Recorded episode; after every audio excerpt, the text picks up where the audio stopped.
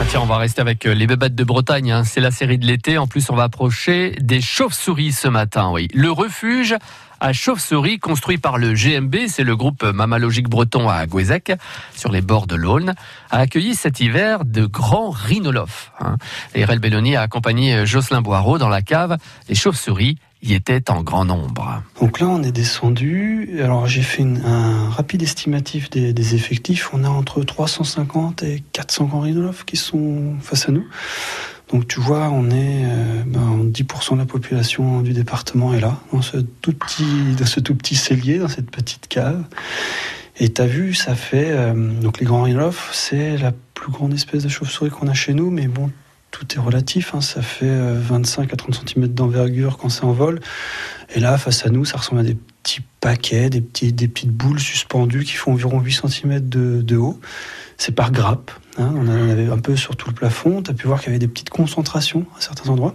Là, ça peut être des animaux, ça peut être par exemple des, femelles avec leurs jeunes, toi, qui continuent à avoir des liens sociaux, des cousines, des tantes. Et enfin, voilà. On sait aussi que le sexe ratio est équilibré en hiver.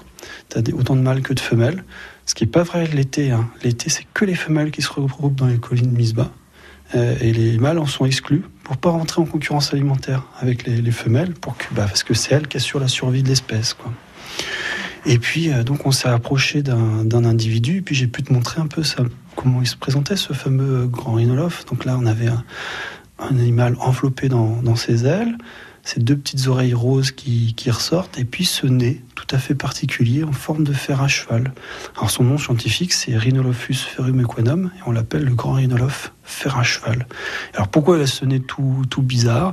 Eh ben, C'est parce qu'il aimait les ultrasons par le nez.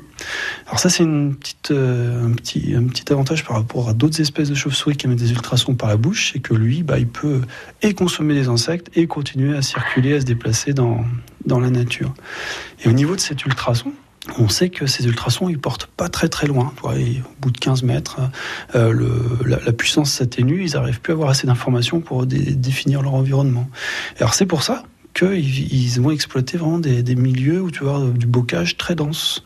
Parce que bah, sitôt qu'une haie commence à être éloignée d'une autre haie de, on va dire, euh, 50 mètres, ou, ouais, bah, ça peut faire un obstacle un peu infranchissable pour ces individus-là.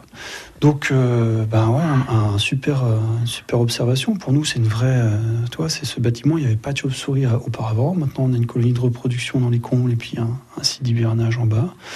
Une vraie satisfaction. Et puis, bah, c'est vraiment une réserve associative. C'est-à-dire qu'on a une totale gestion euh, du bâti. C'est chez nous. Donc, on a, préservé un petit bout de biodiversité de Bretonne qu'on lèguera aux générations futures.